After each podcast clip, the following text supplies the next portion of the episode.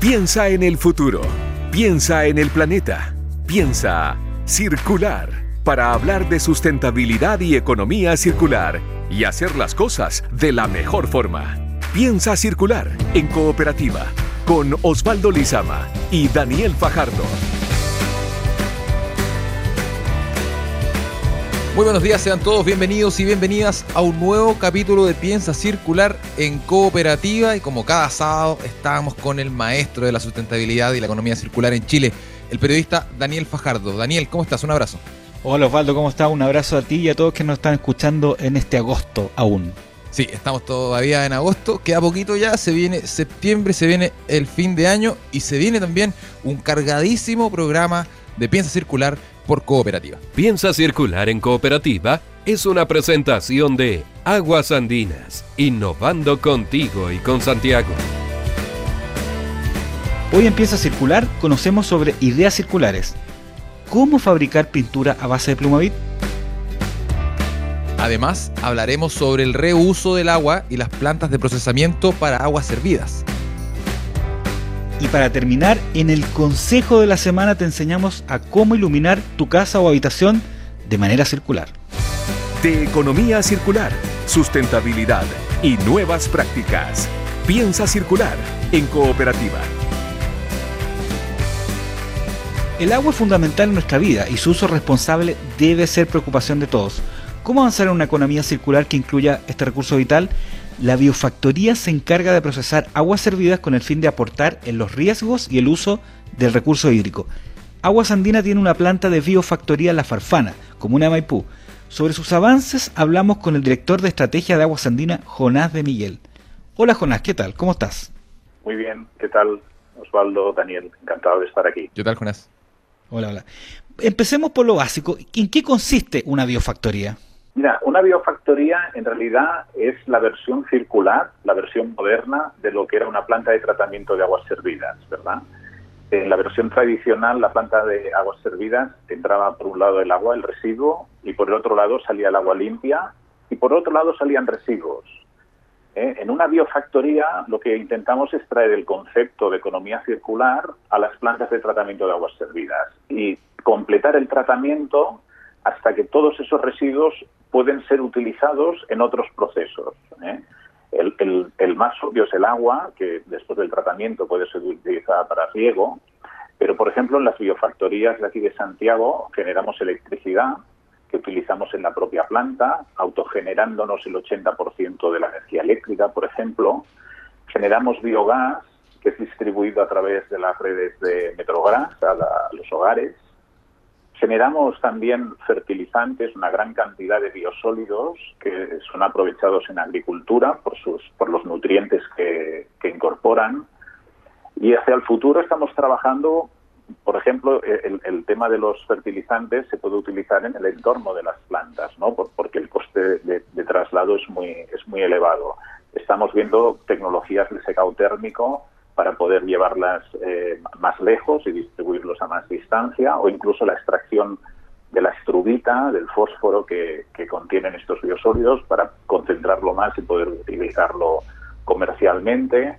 Estamos estudiando ahora, por ejemplo, el tema del azufre. Generamos también azufre que tiene una utilidad en la protección de cultivos.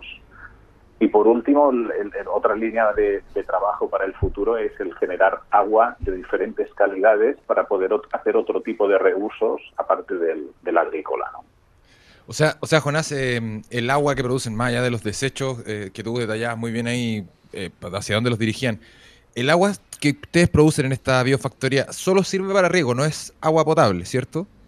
Efectivamente, es un agua, yo diría, de muy buena calidad, ¿eh? Eh, eh, que se utiliza para riego, pero para utilizarla para otros usos, por ejemplo, el riego de zonas verdes, la recarga de acuíferos o el consumo humano requeriría de algún tratamiento adicional. Un tratamiento adicional que obviamente requiere más uso de energía y ahí iría en contra un poco de, de, lo que es la vía factoría, que prácticamente, según nos contabas tú, se alimenta sola. Casi, casi autosustentable, efectivamente. ¿Eh? Eh, de hecho, nuestra, nuestra estrategia es aportar más residuos a la biofactoría que se puedan tratar en conjunto con el agua residual, que aporten energía para hacer autosustentable en, algún tiempo la planta. nuestro objetivo es llegar al 100% de autogeneración eléctrica. Mm. Jonás, eh, eh, cuéntanos un poco eh, de qué nivel estamos hablando de cantidad de aguas servidas que llega, que se procesa, de, cuántas personas o millones de personas, para hacer un poco una idea de la envergadura de esto. Mira, en, las dos, dos grandes biofactorías que tenemos en la región metropolitana, que es Farfana y Mapocho Trebal, eh, nosotros tratamos el agua de toda la zona urbana de, Santiago, es decir, unas 7 millones de personas. Y con las plantas de localidades llegamos a tratar el 100% de la región metropolitana, al menos de, la zona urbana, eh, que en las zonas rurales pueden, hay, zonas que no, que no atendemos nosotros, pero, pero prácticamente los 8 millones de, de habitantes de la región metropolitana tienen tratamiento de aguas servidas. Y es, y es una situación que se repite en todo Chile. ¿eh? De hecho, Chile es el único país de la región que tiene el 100% de tratamiento de, las aguas servidas en, la, en, las zonas urbanas al menos y que, que eso es una excepción en toda América Latina. ¿eh? Yo, yo, creo que es poco conocido los beneficios que esto ha traído a la sociedad. a mí me gusta mucho recordarlo ahora que estamos viviendo esta pandemia tan terrible, ¿no? que no era tan lejano cuando habían epidemias de tifus, de cólera, todo esto pasó a la historia cuando se construyeron las plantas de tratamiento y se dejó de utilizar agua servida para el riego de frutas y hortalizas.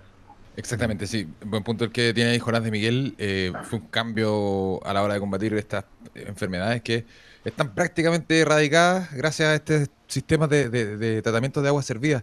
Y en ese sentido, eh, Jonás, preguntarte em, si ustedes tienen alguna ambición, alguna meta para el futuro para eh, quizás cambiar todas las plantas de tratamiento de aguas servidas que tienen por biofactorías y en ese sentido también si tienen pensado eh, eh, transitar otros procesos eh, que tengan que ver con el agua hacia procesos circulares. nosotros ya estamos prácticamente, o sea, las dos grandes plantas que te comentaba, tanto Farfana como Apocho Treval, ya están operando en, en modo de biofactorías, es decir, las dos están reaprovechando la energía, reaprovechando los biosólidos, eh, produciendo este azufre que todavía no, le estamos dando una, aplicación comercial, pero están ya en esta lógica de biofactoría. En los únicos sitios donde no tenemos este nivel es en algunas plantas de localidades más pequeñas que no tienen tamaño crítico, pero lo que hacemos es trasladar algunos de estos productos, como por ejemplo los biosólidos, a las biofactorías grandes donde se completa el tratamiento. en extensión ya estamos dando esta lógica circular al, al 100% de nuestras plantas y lo que queremos hacia el futuro es dar más aplicaciones. Esto que os comentaba del azufre, de la estrubita y en el ámbito del agua es ir a, otro tipo de tratamientos. Es decir, por ejemplo, con el tema de la recarga de acuíferos, nosotros esta última crisis hídrica, la, del, que todavía no hemos superado, pero es el año 2019 que fue tan duro, si lo hemos podido aguantar es en parte porque hemos eh, eh, aprovechado al máximo el agua subterránea, hemos, tirado del acuífero. Para que podamos hacer esto en los años que tenemos estrés híbrido, nos conviene de vez en cuando ir recargando este acuífero. ¿eh?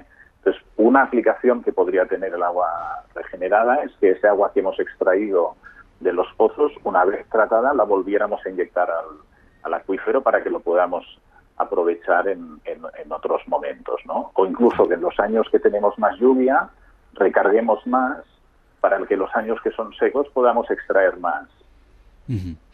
Bueno, justamente te iba a preguntar eh, algo muy parecido, Jonás. En otros países el, el, el, agua potable se reusa, ¿no es cierto? Incluso se, de nuevo se usa como agua potable, ¿no es cierto? En, España, por ejemplo, en otros países. ¿Eso lo podremos ver en algún momento en Chile eh, con, justamente con este tipo de procesos? Que, que uno, el agua potable ya haya pasado por, un, por una o dos veces incluso, o tres veces como en otros países en Europa, eh, y, y, pensar de esa forma circular también? Lo veremos. En la medida en que el cambio climático nos vaya poniendo el reto de hacer una ciudad más resiliente a, la falta de agua, tendremos que ir adaptando las experiencias que ya otros países que han transitado por esa situación ya, ya han aplicado. ¿no? En Chile ya se rehúsa el agua en, agricultura y, la agricultura va a seguir siendo el gran receptor de agua de reuso de, de, nuestras plantas y de, la, y de la ciudad en general. Pero si queremos tener más flexibilidad, tendremos que ir incorporando. Yo estoy seguro que veremos aplicaciones como la recarga de acuífero o incluso la, reutilización para consumo, para zonas verdes. En Barcelona, en Singapur, son eh, eh, lugares donde esto ya se hace con cierta normalidad. Y, yo no tengo duda, no sé cuándo, pero que lo veremos en Chile, en Santiago al menos. Eh, y, en, en, ese sentido, Jonás, ¿cuánto dura más o menos la transición del sistema que tenemos ahora a este sistema que tú hablas que existe en Barcelona, en Singapur y en, otro, en otros sectores del mundo? ¿Y, qué tan caro es también hacerlo? Mira, esto es bien interesante. Eh, una pregunta. Eh, la transición es como siempre. Al primero le costó mucho, al segundo le cuesta un poquito menos y yo creo que Chile en esto eh, va a ser mucho más rápido. y, yo creo que ocurrirá lo mismo que ocurrió con el tratamiento de las aguas servidas. Lo que en Europa, a algunos países como a España, le costó más de 20 o 30 años, que fue hacer el tratamiento de todas las aguas servidas, en Chile se hizo en poco más de una década. Es una historia, un caso de éxito. Yo creo que Chile en este sentido sabrá aprovechar la experiencia de otros países y, lo veremos más rápido de lo que nos pensamos. ¿eh? Sobre todo si el contexto de escasez hídrica, eh, como, como todo apunta, continúa en el tiempo. ¿eh? Esto nos obligará a todos a ir más rápidos en la, en la incorporación de este tipo de soluciones. Y respecto al coste, eh, es verdad que estos tratamientos y estas soluciones tienen un coste, pero eh, yo creo que este coste, primero, siempre es menor que el coste de no tener agua. Es decir, el coste para la economía, para la industria, para la agricultura, para, las personas de no tener agua en la ciudad, de quedarse sin agua en la ciudad, es, es tan alto que, eh, cualquier inversión es rentable en este sentido. Y, dos, siempre va a ser más económico que, la desalación, dijéramos, al menos para una ciudad como Santiago. ¿eh? Ciudades en la costa, ahí tendrán que ver su, su mix o su equilibrio económico. Pero para una ciudad como Santiago está tan lejos y que tiene el tamaño que tiene, yo creo que estas soluciones van a ser más eficientes que otras de las que hay disponibles. Ahora, eh, Jonás, te quería preguntar en esta biofactoría, la Farfán y la otra Mapocho Trebal, ¿no es cierto? Nos, comentaste también cómo es la política de, vecinos de ustedes con las comunidades aledañas, porque son plantas grandes, ¿no es cierto? Eh, que, tienen alta infraestructura. ¿Cómo, ¿Cómo resuelven ustedes un poco esta, este día del buen vecino con las comunidades?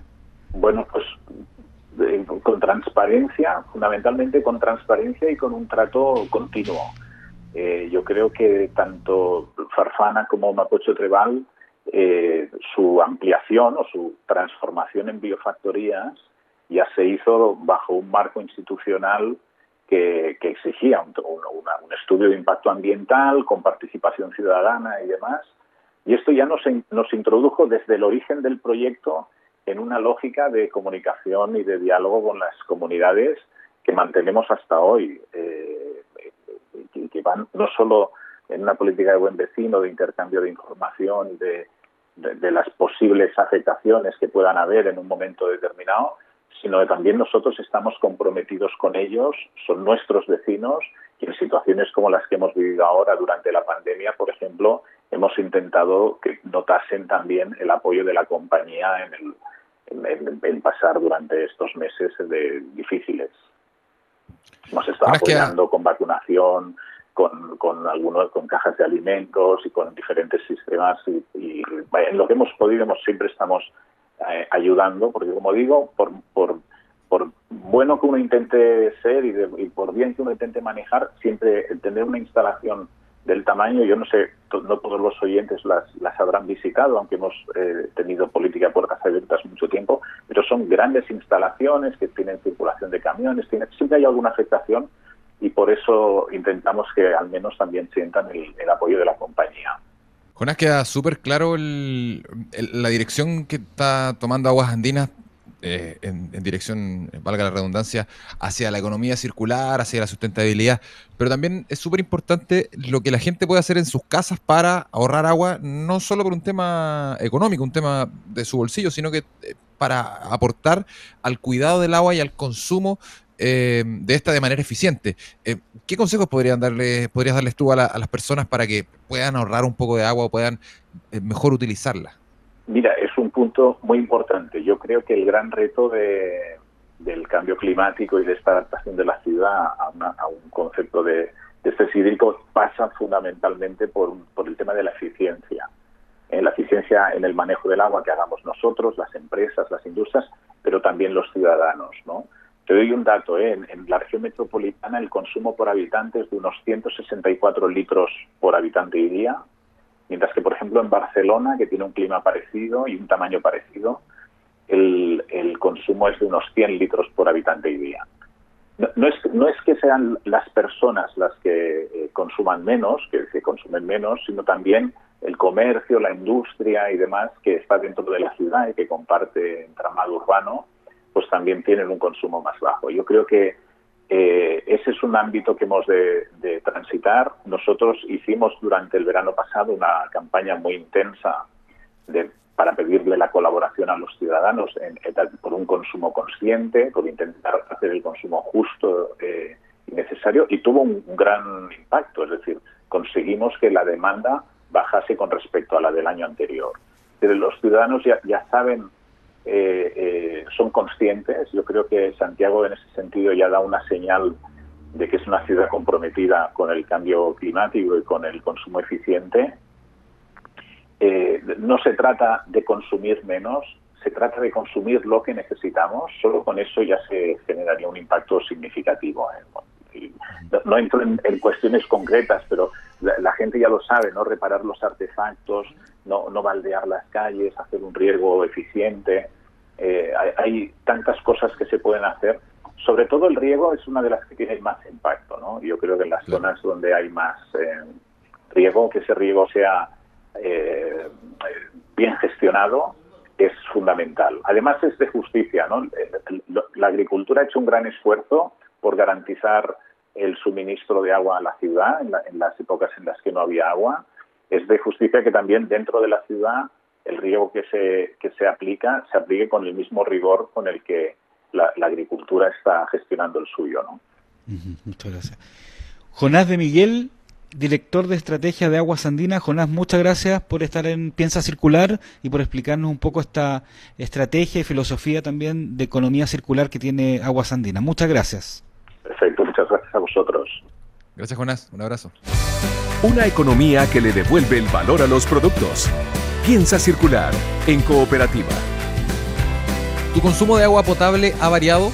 Repórtalo en línea tú mismo en lectura.aguasandinas.cl y asegura una facturación precisa aun si no es posible visitarte por la cuarentena. Una solución para ti de Aguas Andinas.